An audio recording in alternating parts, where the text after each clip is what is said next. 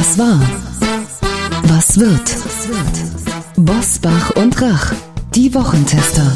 Kompakt. Powered bei Redaktionsnetzwerk Deutschland und Kölner Stadtanzeiger.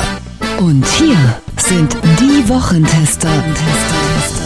Wolfgang Bosbach und Christian Rach.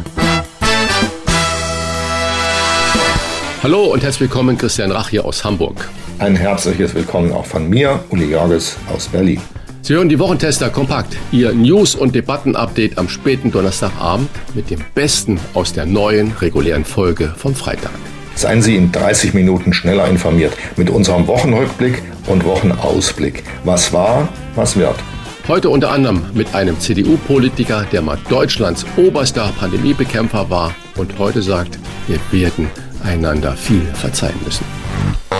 Heute lohnt es sich übrigens besonders dran zu bleiben, denn Ludwig von Kapf verlost exklusiv für Wochentester, Hörerinnen und Hörer einen von fünf Gutscheinen im Wert von 50 Euro für den Ludwig von Kapf Online-Shop. Mehr dazu gleich in dieser Folge. Heute zu Gast bei den Wochentestern Ulrike Herrmann. Die Taz-Journalistin und Bestseller-Autorin ist überzeugt. Wenn wir überleben wollen, müssen wir uns vom Wachstum verabschieden. Doch das Ende des Kapitalismus bedeutet nicht das Ende der Menschheit. Im Gespräch mit den Wochentestern nimmt sie außerdem Stellung zu den aktuellen Drohungen von Wladimir Putin und den Auswirkungen auf Deutschland. Ganz klar, dass der Ukraine-Krieg auch Folgen in Deutschland hat. Aber ich bin dafür, dass man die Sanktionen gegen Russland aufrechterhält. Ich bin auch dafür, dass Deutschland Waffen an die Ukraine liefert. Und unter dieser Bedingung, dass man Waffen liefert, ist klar, dass Putin sich rächt, indem er dann den Gashahn zudreht. Aber ich glaube, dass es wichtig ist für die Deutschen zu verstehen, dass es nicht so ist, dass die Ukraine einen kleinen Krieg ganz alleine gegen Russland führt, sondern dass Russland eine aggressive Großmacht ist, die auch den Rest Europas bedrohen würde, wenn man jetzt nicht diesen Krieg gewinnt. Insofern bin ich absolut dafür, dass wir diese Nachteile in Kauf nehmen, um das größere Ziel zu erreichen, nämlich Sicherheit in Europa. Jens Spahn der CDU-Politiker berichtet über die fordernde Zeit als Bundesgesundheitsminister während des Ausbruchs der Pandemie. Im Gespräch mit den Wochentestern schaut er sehr persönlich zurück und nach vorn auf einen Winter der sozialen Spaltung durch Inflation und Energieknappheit. Auch Fehler in seiner Pandemiepolitik räumt er ein. Es sind, glaube ich, im Kleinen, in der Familie, vielleicht auch in mancher Redaktionsstube Fehler, Fehleinschätzung passiert, gerade auch in der Pandemie, aber eben auch politisch. Was mich wirklich beschäftigt, ist die Situation von Familien, von Kindern in dieser Pandemie, in der Folge der Pandemie. Und deswegen war es mir auch wichtig, in dem Buch ausdrücklich zu sagen, da müssen wir, da muss auch ich um Verzeihung bitten. Wir hatten vielleicht gerade diese Gruppen, gerade das, was das mit Kindern macht. Ein Achtjähriger hat ein Viertel seines Lebens jetzt in der Pandemie verbracht nicht immer ausreichend im Blick. Die ausführlichen Interviews mit Jens Spahn und Ulrike Herrmann hören Sie in unserer regulären Folge am Freitag um 7 Uhr. Wir bedanken uns bei unserem Werbepartner Emma für die freundliche Unterstützung. Emma steht für Matratzen, Kissen, Topper und Betten für ihren besten Schlaf. Mit der Matratze Emma One Federkern hat Emma den Testsieger der Stiftung Warentest aus Heft 1021 im Angebot. Diese wurde in der Größe 140 mal 200 cm getestet und mit Note 1,8 bewertet. Sie ist produktgleich mit der getesteten Emma Dynamic. Wer häufig unterwegs ist und in Hotels übernachtet, der weiß, wie wichtig erholsamer Schlaf ist, um fit in den Tag zu starten. Und der hat auch oft erlebt, wie schnell ein zu hartes Kissen oder eine schlechte Matratze den guten Schlaf stören können. Das kenne ich natürlich genauso wie du, lieber Wolfgang, denn das richtige Kissen oder eine gute Matratze sind ja unterwegs doch eher Glückssache. Hotelqualität bekommt man leider nicht immer. Umso wichtiger ist für mich zu Hause die besten Produkte für den besten Schlaf zu haben. Unsere Empfehlung, schlafen Sie mit Emma-Produkten doch einmal bis zu 100 Nächte völlig risikofrei Probe. Zum Beispiel auf dem Testsieger Emma One Federkern mit kostenlosem Versand und Abholung und 10 Jahren Garantie auf den Matratzenkern. Die Matratze gibt es für alle gängigen Körper- und Schlaftypen. Bei Emma gibt es aber nicht nur Matratzen, sondern zum Beispiel auch Betten, Topper, Kissen und vieles mehr. Mit dem Code Die Wochentester erhalten Sie 5% Rabatt on top auf alle Angebote unter www.emmamatratze ein Wort.de slash die Wochentester. Ich wiederhole nochmal www.emmamatratze.de slash die Wochentester. Der Rabattcode ist in Deutschland, Österreich und in der Schweiz einlösbar. Sichern Sie sich Ihren besten Schlaf mit den Produkten von Emma, risikofrei bis zu 100 Nächte zur Probe. 5% Rabatt on top erhalten Sie unter www.emmamatratze.de slash die Wochentester. Wir wünschen Ihnen jetzt nur noch guten Schlaf. Wie war die Woche? Wolfgang Bosbach und Christian Rach sind die Wochentester. Die umstrittene Gasumlage soll nun doch zum 1. Oktober kommen und das trotz der geplanten Teilverstaatlichung des Energiekonzerns Uniper. Der Bund soll an Uniper 98,5 Prozent der Anteile halten. Wirtschaftsminister Robert Parbeck begründet, die Gasumlage sei als Brücke notwendig, um die Finanzsolidität von Uniper sicherzustellen. Die Umsetzung der geplanten Verstaatlichung dauere nämlich etwa drei Monate. Uli, eine staatliche Gasumlage zur Rettung eines verstaatlichen Konzerns, kommst du da noch mit? Ist das, das noch ist sinnvoll? Ein logischer Kopfstand, also dem kann ich nicht mehr folgen. Das ist überhaupt, das ganze Konzept scheint mir so ratlos zu sein und so schnell gestrickt und ehrlich gesagt, es klingt, als hätten es grüne Amateure im Wirtschaftsministerium zusammengezimmert. Für mich geht das alles am Kern vorbei. Es geht doch nicht darum, dass wir auf einen rasant gestiegenen Gaspreis obendrauf noch was draufsatteln und das dann die Gasimporteure kriegen. Wir müssen doch an den Kern des Problems gehen, nämlich das teure Gas aus dem Strommarkt rauszukriegen. Und wenn aus Gas kein Strom mehr erzeugt wird, dann sinkt auch der Gaspreis wieder, weil das Gas weniger nachgefragt ist. Für mich heißt das, wenn das alles bezahlbar bleiben soll, dann müssen wir dafür sorgen, dass die Gaskraftwerke abgeschaltet werden. Nach allem, was ich weiß, erzeugen ungefähr 13 bis 14 Prozent des Stroms in Deutschland. Wir müssen zurückkehren, um das zu ersetzen, für eine Übergangszeit von ein paar Jahren auf Atomkraft und Kohle. Ähm, die Gaskraftwerke waren gedacht als Brücke von Atom und Kohle hin zu erneuerbaren Energien. Die Brücke trägt jetzt nicht mehr, die ist unbezahlbar. Dann müssen wir ein paar Schritte zurückgehen und noch ein paar Jahre mit Atom und Kohle arbeiten. Das allerdings geht ins Herz der grünen Ideologen, weil dafür haben sie jahrelang gearbeitet, kann ich ja auch verstehen. Aber dass dann solche Konstrukte erfunden werden, äh, wie diese Gasumlage, das halte ich für absurd, versteht auch kein Mensch.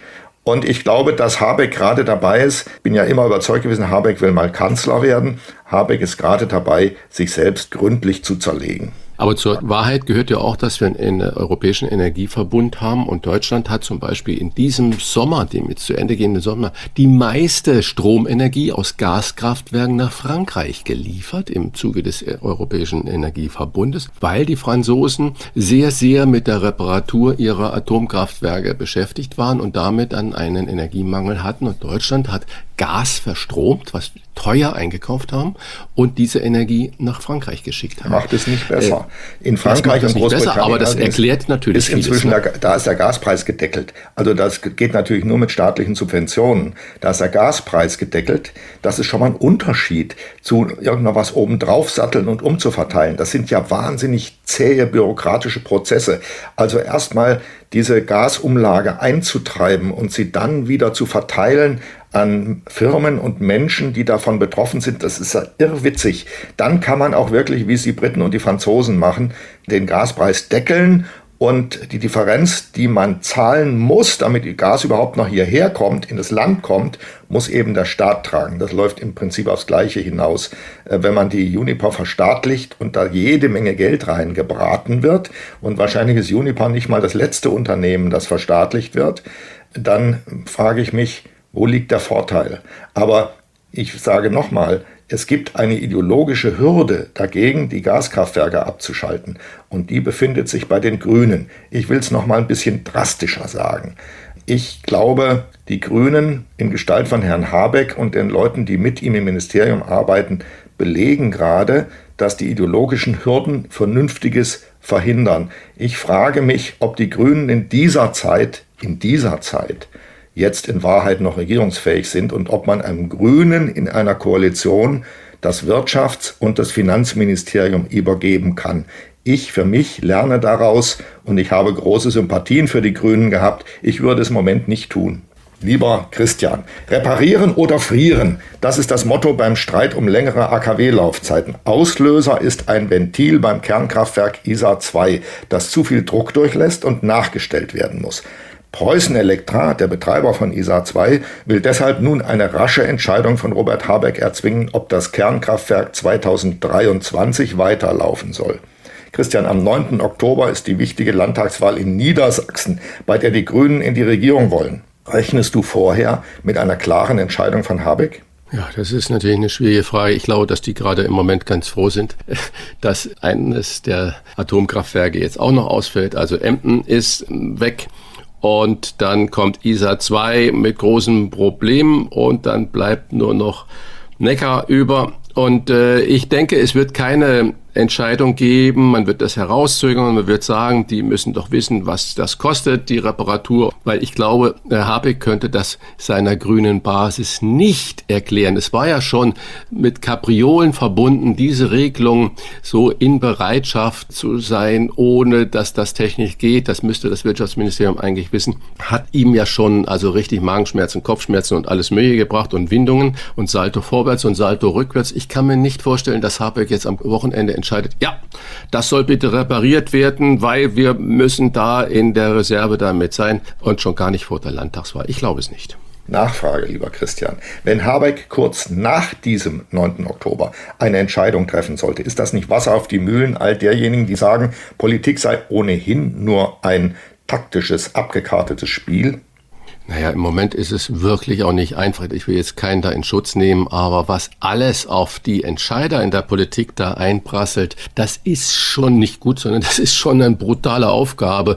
Und äh, ich weiß nicht, ob man jetzt immer nur das Böse unterstellen sollte, aber ich glaube nicht, dass vor der Niedersachsenwahl das entschieden werden wird. Und das könnte man, wenn man böswillig ist, dann natürlich da sagen sie mal, das ist ja doch alles abgekartet und die wollen eigentlich gar nicht. Aber wir haben andere Probleme, als jetzt nur noch alle Böswilligkeiten dazu unterstellen. Wir sollten uns darum kümmern, wie können wir Energiesicherheit wirklich her führen. Und die Berliner sagen, kein Berliner muss frieren im Winter und es wird kein Blackout geben. Das sagen die Hamburger auch und Bayern ist sowieso autark. Also irgendwie, wenn man die regionalen Fürsten hört, ist das alles überhaupt kein Problem und die versprechen einem das Blau vom Himmel herunter. Ich bin gespannt, äh, wie es denn wirklich im Winter sein wird und äh, wir werden natürlich äh, das beobachten und trefflich darüber sprechen. Wladimir Putin hat sein Volk zur Teilmobilmachung aufgerufen und er hat erneut eine Atomdrohung gegen den Westen ausgesprochen mit den deutlichen Worten, das ist kein Bluff. Uli, Teilmobil machen, neue Atomdrohung, kein Bluff. Wie viel Angst sollten wir jetzt nun vor Putin haben? Ist er so in ja, der Ecke, mag, dass er wild ja, um sich schlägt? Ich mag die Vokabel Angst nicht, weil Angst lähmt und gelähmt dürfen wir jetzt nicht sein. Aber wir sollten nachdenken und innehalten. Das ist nicht so einfach, wie viele jetzt tun, die einfach hm, rumtrompeten. Jetzt müssen wir erst recht äh, weiter in den Krieg vorantreiben und die Russen aus dem Land jagen. Vorsicht. Putin wird mit den sogenannten Volksbefragungen in den besetzten Gebieten die russische Grenze tief in die Ukraine hinein verschieben. Das heißt nach Westen. Und das ist für das ist für Russland eine extrem gefährliche Situation, denn damit hätte Russland nun keine stabile Westgrenze mehr. Also alles das, was für das Riesenland zweimal in Weltkriegen hm, überfallen so wahnsinnig wichtig war, nämlich die eigene Stabilität, spielt auf einmal keine Rolle mehr. Da sieht man mal, was Putin anrichtet. Aber ein angeschlagener Kämpfer ist extrem gefährlich. Wir sollten das, was er sagt, ernst nehmen. Ich nehme mal an, da wird auch hinter der Rhetorik des Westens auch mehr nachgedacht, als wir von außen erkennen. Ich rechne beispielsweise damit, dass nun erst recht keine westlichen Kampfpanzer geliefert werden. Herr Scholz will nicht, nun erst recht nicht, dass deutsche Leopard 2 Panzer ähm, über eine Grenze rollen, um russische Truppen zu verjagen, über eine Grenze, die Putin als die russische Westgrenze erklärt hat. Äh, das wird, es ist alles wahnsinnig kompliziert. Das gleiche Ergebnis, einen Teil der Ukraine abzutrennen, nämlich diese Gebiete, in denen sehr viele Russen leben, das wäre vermutlich vor drei, vier Monaten in Verhandlungen mit der ukrainischen Regierung noch erreichbar gewesen. Die hat das nämlich unter der Hand quasi angeboten. Da ist Putin nicht drauf eingegangen, weil er mehr wollte. Er wollte den gesamten Donbass erobern, möglicherweise immer noch die gesamte Ukraine. Jetzt ist ihm das alles aus der Hand geschlagen worden und wenn ich mir die Bemerkung erlauben darf, ich bin Boxsportler, ja, und von daher weiß ich, dass angeschlagene Kämpfer erst recht gefährlich sind. Es ist nichts auszuschließen, was Putin angeht. Es ist nichts auszuschließen, dass er taktische Atomwaffen einsetzt, weil er unbedingt eine Niederlage vermeiden will, denn die Niederlage wäre auch sein politisches Ende. Ich bin ein bisschen ratlos, was man jetzt macht, aber einfach so mit schmetternder Trompete zu verkünden, zum Angriff, wir schmeißen ihn da raus. Vorsicht. Er erklärt Nachfrage, es zur russischen Uli. Westgrenze. Er ja. erklärt es zur russischen Westgrenze. Das ist der ja. Punkt. Könnte das nicht zum Beispiel das Kalkül sein? Putin spricht immer noch von der militärischen Spezialoperation, dass er dann sagt, jetzt haben die dafür abgestimmt, wir haben unser eigentliches Ziel erreicht, das ist jetzt russisch und jetzt können wir anfangen zu verhandeln. Könnte das nicht auch dahinter stecken, das höre ich so selten im Moment, dass er sich damit auch einen Ausweg aus seiner aussichtslosen Situation schafft und sagt, eigentlich das war von Anfang an unser Ziel, diese russischstämmigen Gebiete äh, in die russische Föderation zu bringen. Und jetzt können wir mit der Ukraine Bedingungen stellen und verhandeln. Und könnte das nicht eine sehr, Möglichkeit sein? Sehr richtig, lieber Christian. Ich hatte das ehrlich gesagt erwartet. Ähm, wenn die russischen Truppen den gesamten Donbass erobert hätten. Das war für mich der Punkt, wo ich gedacht habe, dann wird Putin möglicherweise einen Waffenstillstand anbieten und Verhandlungen und sagen, mehr wollten wir gar nicht. Wenn ihr uns das gebt, äh, äh, geben wir Ruhe. Nun hat er den gesamten Donbass nicht bekommen, sondern nur einen Teil. Er ist aus dem Teil der besetzten Gebiete wieder rausgeflogen. Nun hat er sich's genommen. Er spricht selbst nicht von Verhandlungen. Die Sache wird dann extrem kompliziert, wenn wir feststellen, dass nach diesen sogenannten Volksbefragungen die russischen Truppen jenseits, also auf der sogenannten russischen Seite dieser neuen Grenze aufhören, Krieg zu führen, wenn sie nicht über diese Linie gehen dann müsste man überlegen, sollen es die ukrainischen Truppen tun? Wir erinnern uns, als westliche Waffen geliefert worden sind, weittragende ähm, Kanonen, da wurde den Ukrainern aufgegeben, sie sollten nicht nach Russland reinschießen. Ja, das war genau der Punkt, wo man vermeiden wollte, dass die Russen sagen, jetzt werden wir im eigenen Land angegriffen. Und als die Ukrainer einen ähm, russischen Militärflughafen auf der Krim angegriffen und halb zerstört haben, da haben sie sich damit nicht gebrüstet, sondern sie haben so getan, sie wüssten gar nicht, warum das Ding in die Luft geflogen ist, könnte ein Kurzschluss gewesen sein oder irgendeine Unachtsamkeit russischer Soldaten, weil auch die Krim, obwohl sie die weiter beanspruchen, inzwischen als russisches Gebiet gilt auf der russischen Seite. Sie haben das vermieden. Ähm, es wäre vielleicht ein Was Ausweg Putin gewesen. aber auch dankbar angenommen hat. Ja, ja, das, was du sagst, wäre ein Ausweg aus der Situation. Aber dann müsste die Ukraine das, was Putin sich jetzt mit dieser unsäglichen Fernsehansprache genommen hat, müsste sie ihm geben. Und das ist natürlich psychologisch wie politisch eine enorme Hemmschwelle. Da habe ich die größten Zweifel. Schwierige Situation, sehr schwierig. Christian, ein Thema noch als Rausschmeißer bei Viva die Woche, zu dem mich deine Meinung interessiert. Der Berliner SPD-Kreisverband Tempelhof Schöneberg. Hier gibt's ja die tollsten Sachen in, in Berliner Parteien. Der will beim kommenden Bundesparteitag einbringen, dass Minderjährige bereits ab Vollendung des siebten Lebensjahres selbst eine Erklärung zur Änderung von Name und Geschlechtseintrag abgeben dürfen. Mit sieben Jahren völlig eigenständig, ohne Zustimmung der Eltern, das eigene Geschlecht bestimmen. Was hältst du davon? Es ist eher ein Rausschmeißer. Du hast es ja gerade schon so nett äh, in deiner Frage formuliert. Es ist ein Rausschmeißer für die SPD, Kreisverband. Es ist ohne Diskussion, es ist absurd, es ist vermutlich auch juristisch völlig abwegig. Ich verstehe das gar nicht. Wie kommen diese Leute jetzt auf solchen Irrsinn und das doch auf dem Bundesparteitag einzubringen. Liebe Berliner SPD-Kreisverband, hört mit diesem Unsinn auf. Was würdet ihr den Kindern, den Eltern und allen Menschen überhaupt damit antun mit so einer Initiative? Ihr habt sie nicht mehr alle. Punkt. Ja, man sieht, wie weit dieser ganze Komplex aus Gendern und äh, kultureller Aneignung und was da alles diskutiert wird, wie weit der in die Parteien eingedrungen ist, von Aktivisten hineingetragen wird und da die solche Parteien wie die SPD, Tempelhof, Schöneberg ja immer weiter schrumpfen, da ist ja wahrscheinlich kein Mittelständler mehr drin, die verlassen solche Parteien, dann werden die, kriegen die langsam die Oberhand und führen solche Entscheidungen herbei. Man absolut, kann daran ablesen, man kann daran ablesen, in welchem Zustand ein solcher Parteiverband ist, mein lieber Mann. Wir bedanken uns bei unserem Werbepartner Ludwig von Kapf für die freundliche Unterstützung. Ludwig von Kapf empfiehlt Wein seit 330 Jahren und ist mit mehr als 2500 ausgesuchten Weinen der Spezialist in Deutschland für Weine, Schaumweine und Spirituosen. Mit kompetenter Beratung am Telefon, online oder in den Stores, zum Beispiel in Bremen, Hamburg oder Hannover. Die persönliche Weinempfehlung der Wochentester ist der Magnifico Primitivo.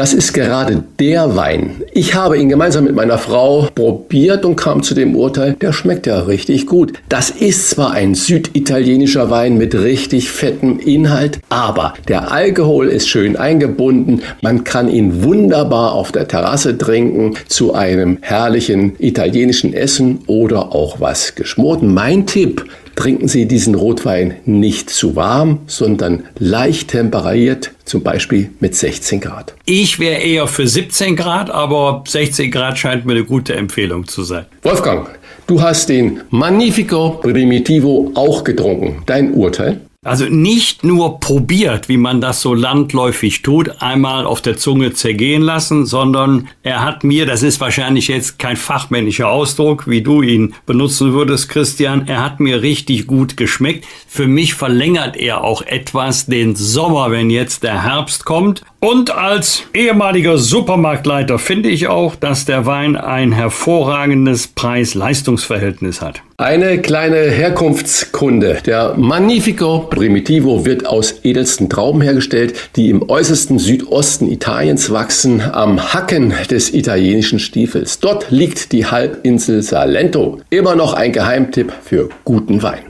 Wenn nun auch Sie sagen, diesen Geheimtipp muss ich unbedingt probieren, dann bestellen Sie doch bei Ludwig von Kapf sechs Flaschen des 2021er Magnifico Primitivo zum Preise von nur 39,90 Euro. Sie sparen mit dem Wochentester-Angebot die Hälfte des normalen Preises und erhalten noch ein Zweier-Set passender Gläser von Zwiesel im Wert von 23,90 Euro kostenlos dazu. Bestellen können Sie ganz einfach im Internet auf lvk.de slash Wochentester. LVK kleingeschrieben steht für Ludwig von Kapf.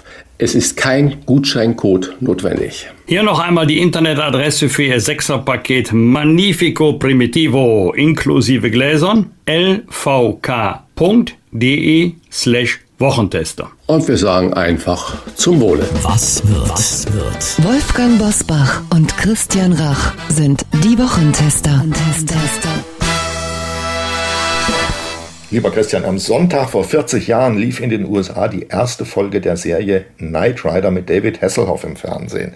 Hasselhoff wurde in Deutschland vor allem zum ersten Silvesterfest nach dem Mauerfall populär, als er am Brandenburger Tor Looking for Freedom sang. Christian, ohne den Scorpions mit Wind of Change zu nahe treten zu wollen, ist David Hasselhoff der wahre musikalische Vater des Mauerfalls? So sieht er sich selber.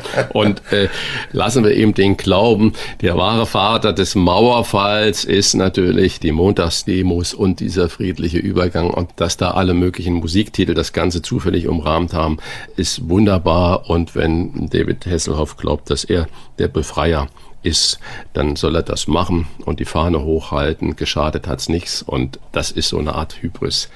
Äh, müssen wir nicht weiter kommentieren. Das ist ja ein schrecklicher äh, Song, ne? Looking for ja, Freedom, ja, ich, oder? Ich mag es überhaupt nicht, ja, ja. ja. Am Sonntag wird der ehemalige Bundesverteidigungsminister und CDU-Generalsekretär Volker Rühe 80 Jahre alt.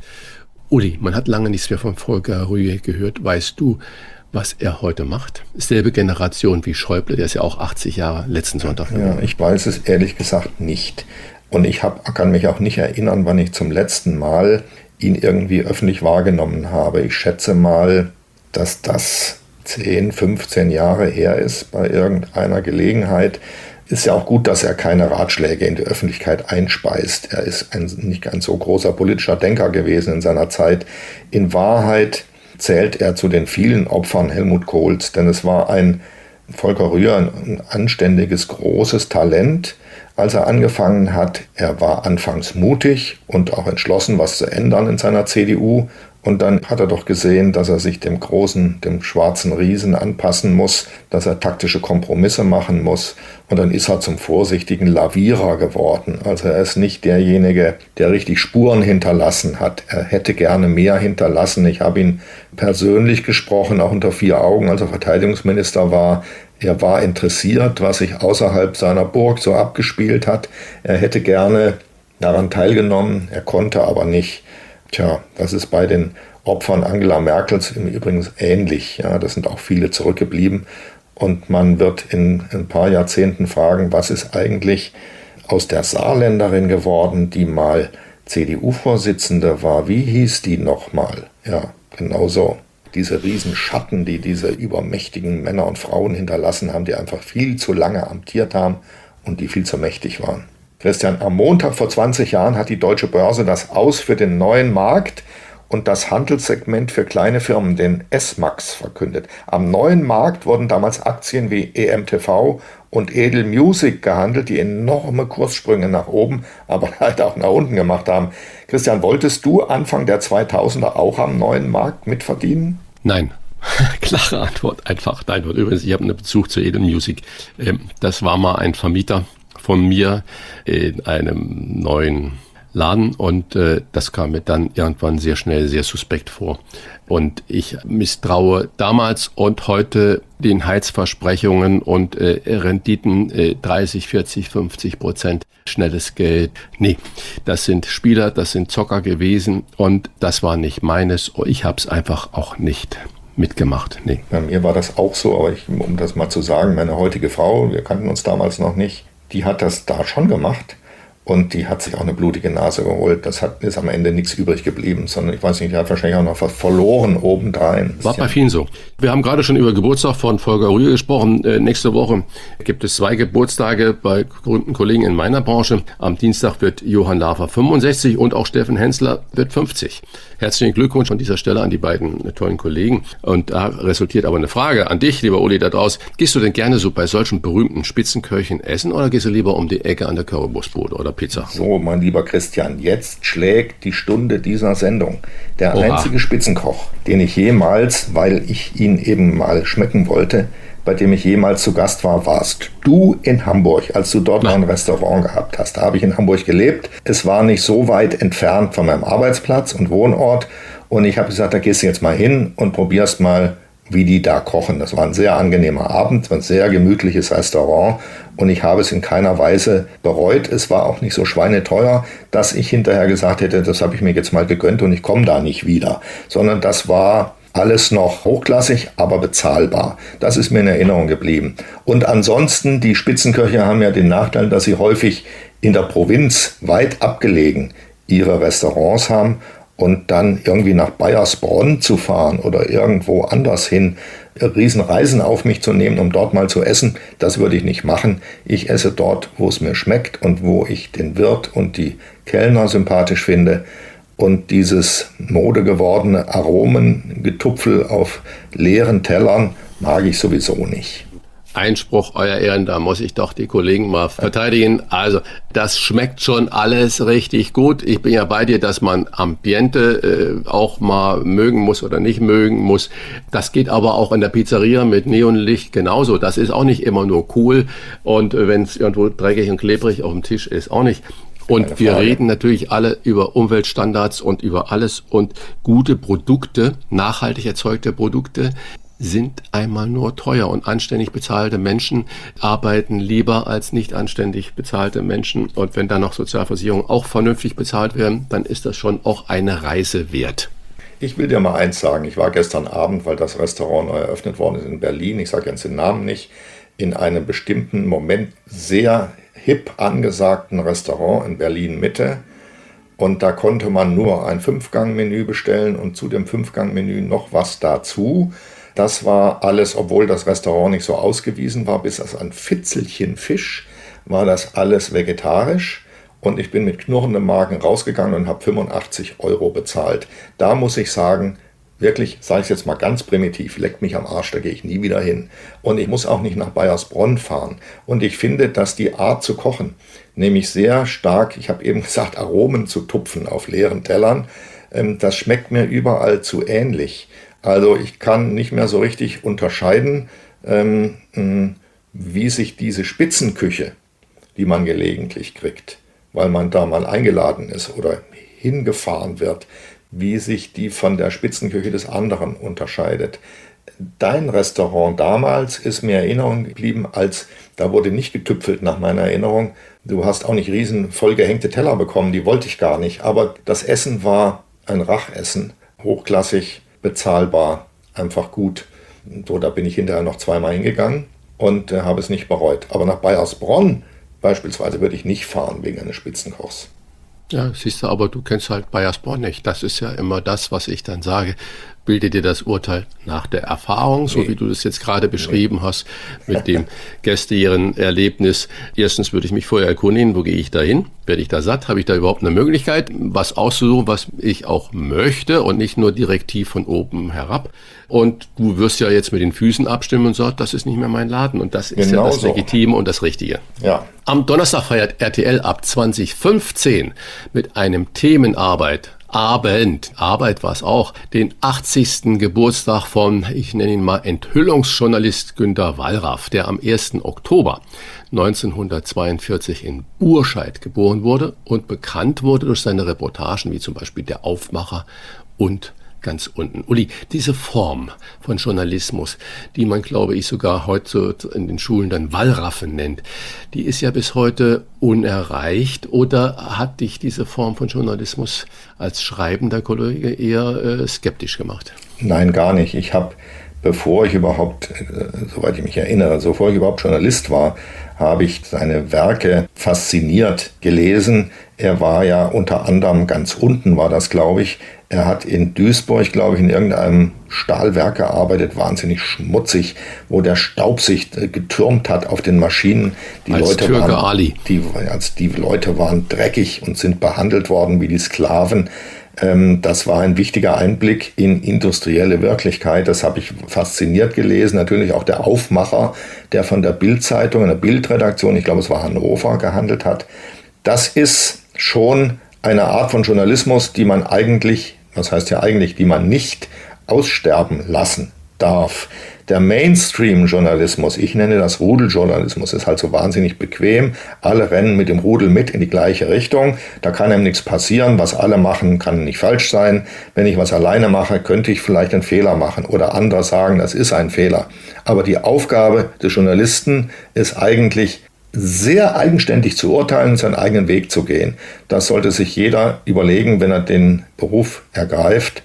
Und insofern ist Wallraff und bleibt Wallraff ein Vorbild. Wir bedanken uns bei unserem Werbepartner Ludwig von Kapp für die freundliche Unterstützung und Ihre Gewinnchance. Denn Sie können unter lvk.de slash Wochentester nicht nur den Magnifico Primitivo zum Vorteilspreis bestellen, Sie können dort auch einen von fünf Gutscheinen im Wert von jeweils 50 Euro für den Ludwig von Kapp Online-Shop gewinnen. Gehen Sie dazu einfach auf lvk.de de slash Wochentester und mit etwas Glück gehört Ihnen schon bald einer dieser Gutscheine. Mitmachen können Sie übrigens bis zum 31. Oktober 2022. Und jetzt viel Glück. Das wünsche ich Ihnen für das Wochentester Gewinnspiel. Es wird veranstaltet von Ludwig von Kapf, Ihrem Weinhändler und Versand mit einer Erfahrung von 330 Jahren. Bosbach und Rach.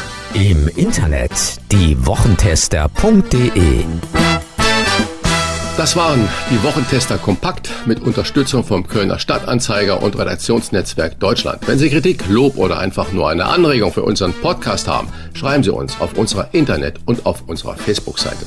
Fragen gerne per Mail an kontakt@diewochentester.de. Wenn Sie uns auf einer der Podcast-Plattformen abonnieren und liken, freuen wir uns wie die Schneekönige. Die neue reguläre Folge hören Sie wie immer am Freitag um 7 Uhr. Danke für Ihre Zeit. Was war? Was wird? Wolfgang Bosbach und Christian Rach sind die Wochentester. Ein Maßgenau Podcast. Powered bei Redaktionsnetzwerk Deutschland und Kölner Stadtanzeiger.